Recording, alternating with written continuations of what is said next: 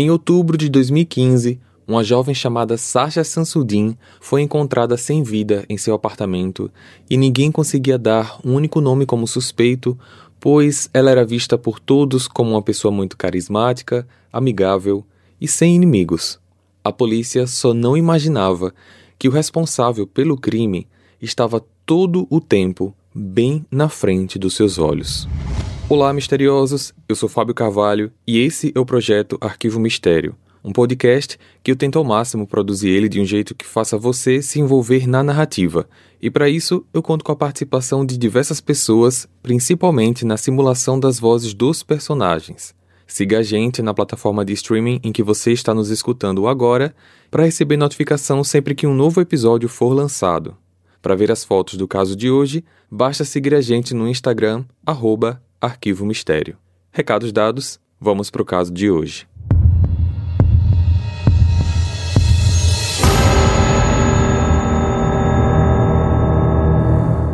Sasha Sansudin nasceu no dia 4 de julho de 88 em Nova York, nos Estados Unidos.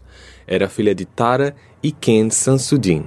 Seus amigos a descreviam como sendo uma pessoa muito sociável, cheia de energia, inteligente e carismática.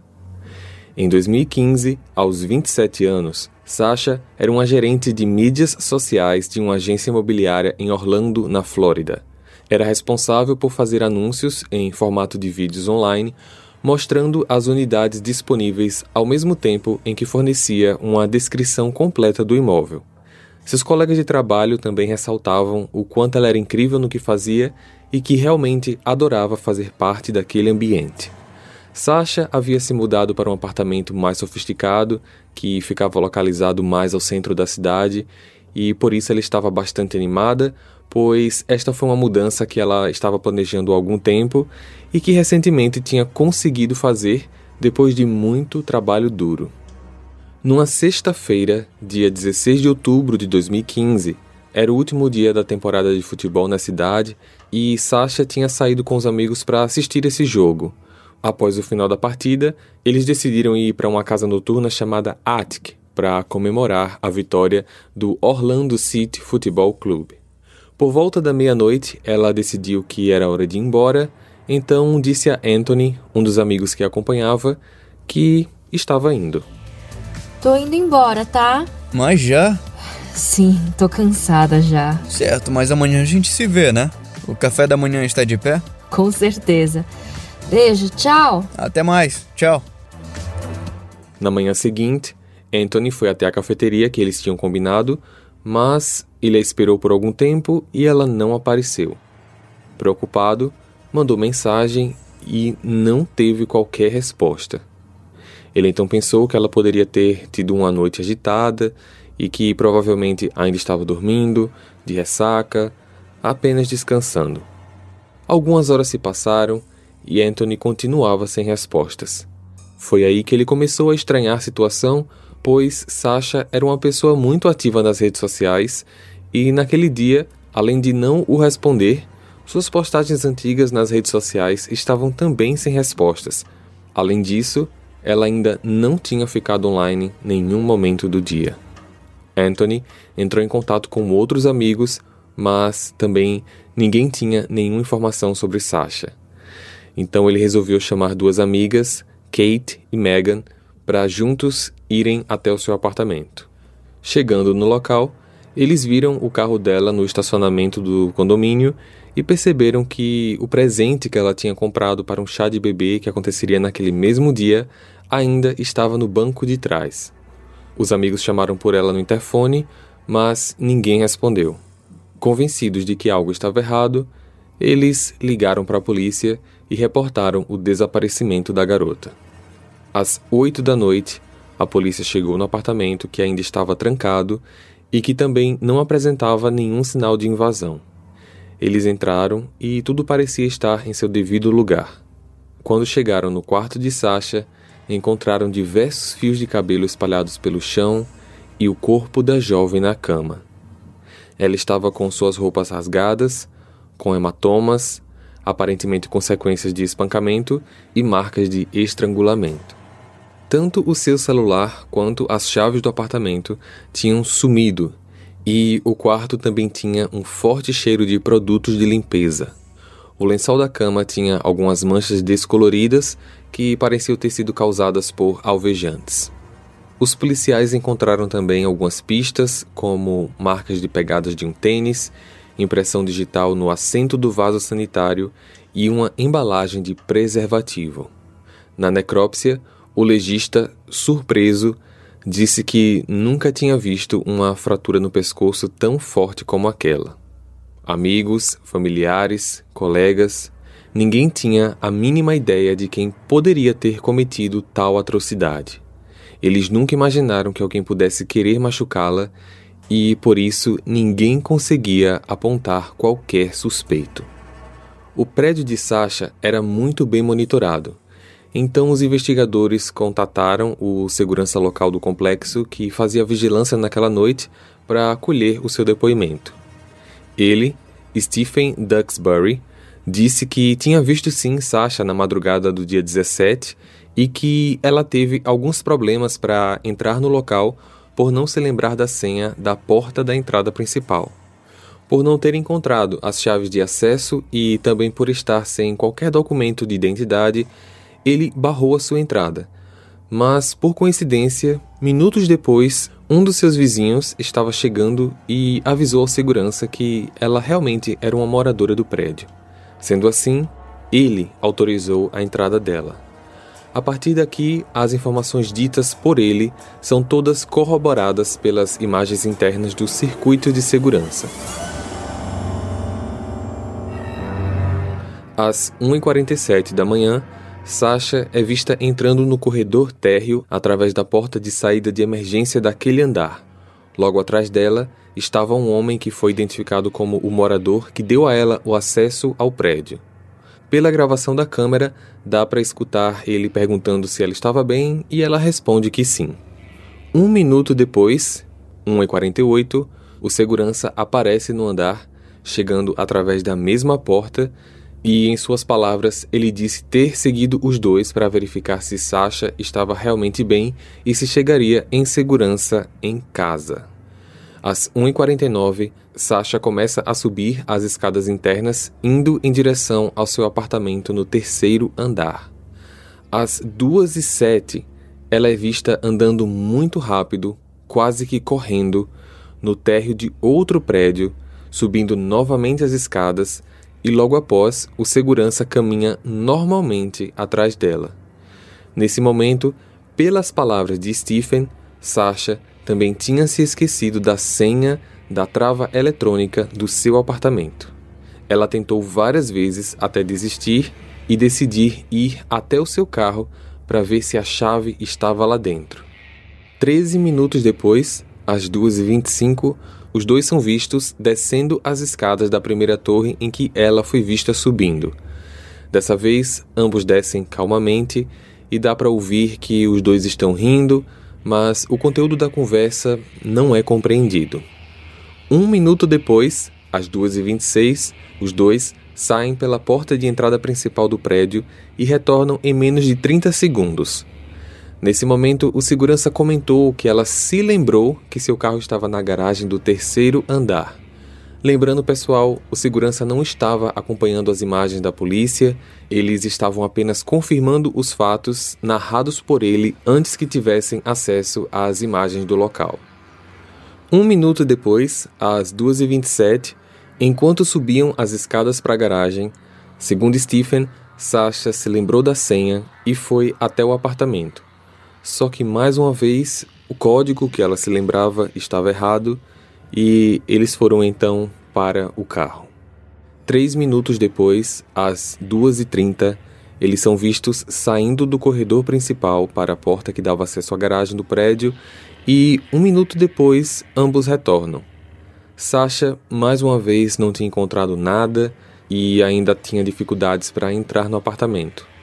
Steve então disse ter deixado ela sozinha e que, se na próxima ronda dele ele a visse pelos corredores da unidade, ele teria que ver como resolveria essa situação. Acrescentou que minutos depois viu Sasha acompanhada de um homem nos corredores, mas que também não deu muita atenção, pois não havia nada suspeito acontecendo e os dois estavam apenas caminhando pelo local. Depois disso, ele não a viu mais. Esse terceiro homem não foi visto pelas câmeras, pois alguns pontos do prédio, apesar de aparentemente ser seguro e bem monitorado, entre aspas, não tinha vigilância completa. Foi deduzido então que Sasha entrou em seu apartamento, pois não foi vista saindo do local. Antes de descobrir quem era o tal homem que Stephen viu com Sasha na madrugada, a polícia refez o trajeto dela naquela noite. E como Orlando tem câmeras por toda a cidade, não foi muito difícil de localizá-la em vários pontos diferentes.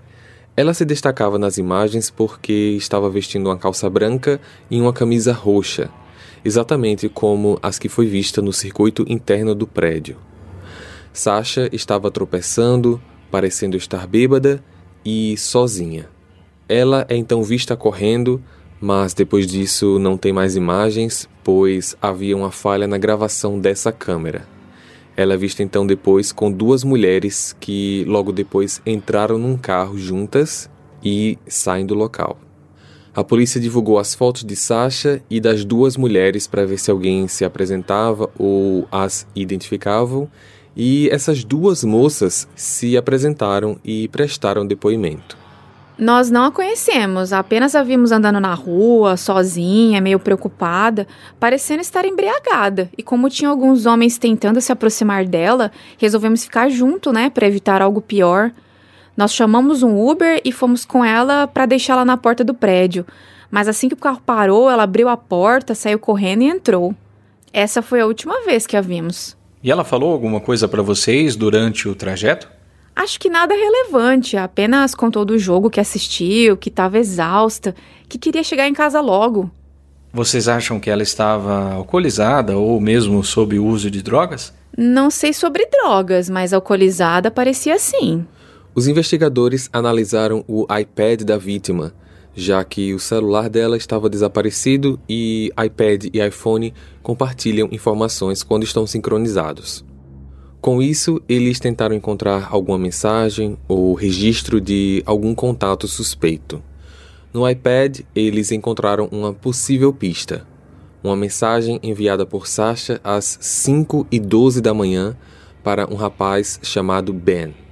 A mensagem escrita foi apenas o nome dele, Ben.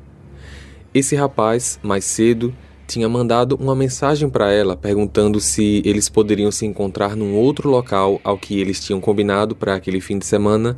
Só que ela não respondeu de imediato essa mensagem quando recebeu.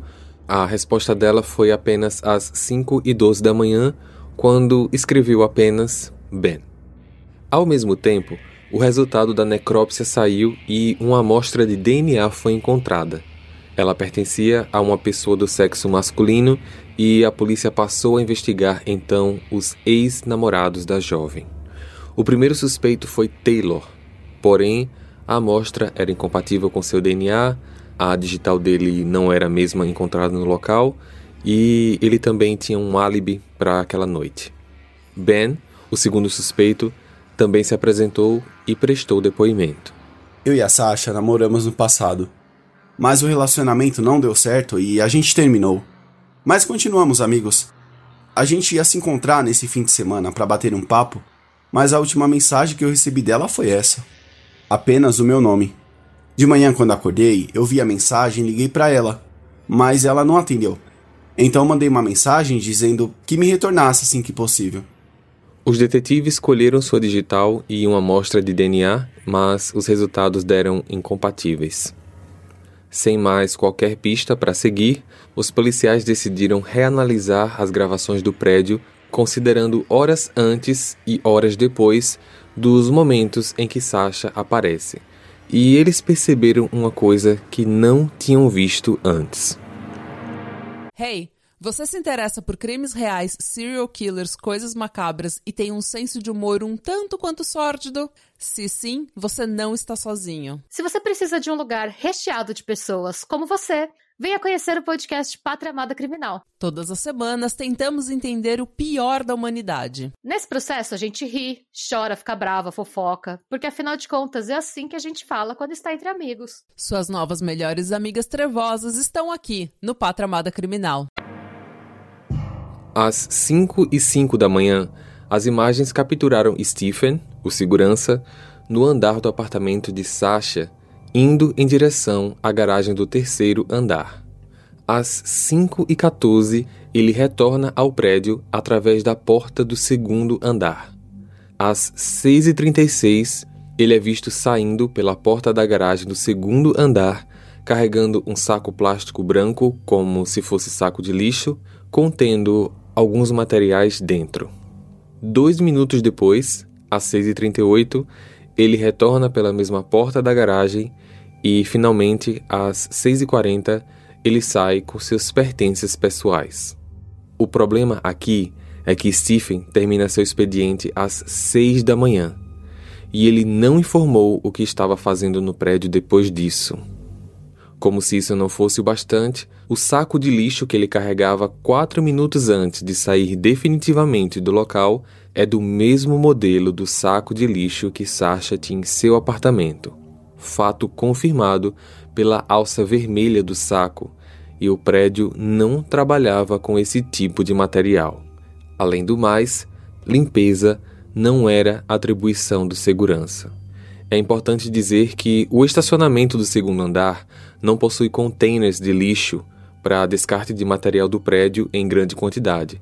Esses ficavam no térreo, mas era nesse mesmo andar em que o carro do segurança estava estacionado. Stephen foi chamado novamente para ser interrogado, só que dessa vez com o uso de um polígrafo, o que ele aceitou fazer, pois não imaginava que a polícia tinha novas pistas. Dentre diversas perguntas, algumas indicaram que ele não dizia a verdade. Você entrou no apartamento da Sasha na madrugada em que ela foi morta? Não. O polígrafo acusou como mentira. Você sabe a causa da morte da Sasha? Não. Mais uma vez, o equipamento acusou mentira e vale ressaltar que a causa da morte ainda não tinha sido divulgada publicamente. Com essas informações, a polícia coletou a digital de Stephen e teve autorização para checar o seu apartamento e aparelho telefônico. No celular, eles descobriram que naquela madrugada, às 4h54, ele buscou no Google como destravar uma tranca de senha eletrônica. Mas ele não clicou em nenhum link da lista do resultado, pois logo em seguida ele incluiu na busca o exato modelo da tranca que Sasha tinha em sua porta. Assim, ele fez uma nova busca, clicou em o link às 4 horas 55 minutos e 13 segundos. Depois, ele clicou em um segundo link às 5 horas e 8 segundos. E depois, num terceiro link às 5 horas 1 minuto e 50 segundos.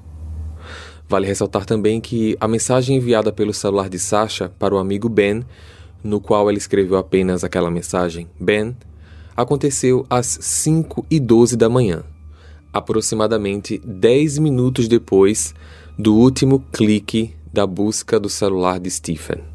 Em seu apartamento, eles encontraram um par de tênis que coincidia com o mesmo modelo de pegadas encontradas no apartamento de Sasha e, como se não bastasse, a sua digital era a que estava no assento sanitário do banheiro. E, como se já era de imaginar, foi confirmado que o DNA encontrado no corpo dela era do segurança. A polícia acreditava que ele invadiu o apartamento logo após as 5 da manhã, cometeu os crimes de abuso sexual e assassinato, limpou o local usando os próprios produtos de limpeza do apartamento e retornou ao seu posto pouco antes das seis para passar o turno. Após o novo vigilante chegar, retornou ao local, roubou alguns pertences da vítima e acabou deixando algumas pegadas. O saco de lixo com materiais que ele provavelmente acreditou conter provas da sua presença foi então retirado do local e carregado até o seu carro conforme é mostrado pelas câmeras de segurança. Com todas essas informações, a polícia prendeu Stephen. John Mina, o chefe da polícia de Orlando, fez um anúncio oficial à população. No último dia 17 de outubro, Sasha Sansudin foi encontrada morta em seu apartamento. Hoje, nossos detetives prenderam Stephen Duxbury, o segurança do prédio, por conexão com este caso. Stephen Duxbury está sendo acusado de invasão e roubo de residência privada, violência sexual e assassinato em primeiro grau. Nossos sentimentos estão com a família da Sasha e esperamos que este seja o início do processo que trará a resposta que a família tanto precisa. Seu julgamento aconteceu dois anos depois, em novembro de 2017. A defesa tentou de todas as formas provar a inocência de Stephen, alegando coisas como a investigação ter trazido muitas perguntas que não tinham respostas concretas ou tinham respostas falsas, como a prova do tênis, que no apartamento foi encontrada como sendo de tamanho 9 e ele na verdade calça 10,5. Tentaram se sustentar ainda que, como não existia qualquer câmera que comprovasse a entrada dele no local, ninguém poderia deduzir facilmente que ele realmente esteve lá dentro. A defesa também acrescentou que uma terceira pessoa tenha invadido o local e cometido o crime após Sasha e Stephen terem tido relação sexual de forma consensual fora do apartamento. A acusação contra-argumentou, dizendo que, mesmo que o corpo da vítima não pudesse falar, o que ele mostrava não era algo consensual. Disseram ainda que o corpo de uma vítima não mente e a cena de um crime também não. Acrescentaram que os argumentos dados eram incabíveis, tendo em vista que suas pesquisas no celular eram muito suspeitas e que acabavam fazendo sentido quando sua impressão digital foi encontrada no sanitário e também a prova das câmeras mostrando que ele carregava lixo com um saco do mesmo modelo de que Sasha tinha em seu apartamento. Depois de sete dias de julgamento e quatro horas para a deliberação, Stephen foi considerado culpado e condenado a 15 anos de prisão pela invasão, roubo e violência sexual. Já pelo assassinato, ele foi condenado à prisão perpétua sem o direito à possibilidade de liberdade condicional. Um ano e três meses depois, em fevereiro de 2019, Stephen entrou com apelação do julgamento, alegando que a corte cometeu um erro ao não levar em consideração que a polícia, ao prendê-lo, não lhe ditou os termos da Lei de Miranda, aquela a qual conhecemos como você está sendo preso, tem o direito de permanecer em silêncio, tudo que disser poderá ser usado contra você no tribunal. Essa apelação simplesmente foi negada. Sasha Sansudin era uma pessoa trabalhadora que naquele final de semana tinha saído para se divertir ela teve a sorte de encontrar duas mulheres que puderam levá-la para casa, chegando com segurança em seu condomínio, mas teve o azar de cruzar o caminho de uma pessoa má que exercia ali um papel de proteção, mas que se aproveitou da vulnerabilidade da garota e acabou tirando a sua vida de maneira brutal e completamente desnecessária.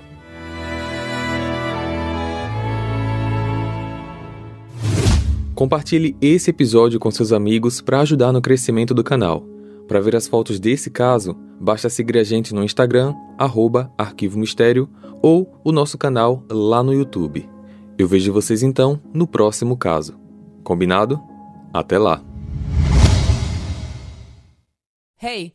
Você se interessa por crimes reais, serial killers, coisas macabras e tem um senso de humor um tanto quanto sórdido? Se sim, você não está sozinho. Se você precisa de um lugar recheado de pessoas como você, venha conhecer o podcast Pátria Amada Criminal. Todas as semanas tentamos entender o pior da humanidade. Nesse processo a gente ri, chora, fica brava, fofoca, porque afinal de contas é assim que a gente fala quando está entre amigos. Suas novas melhores amigas trevosas estão aqui no Pátria Amada Criminal.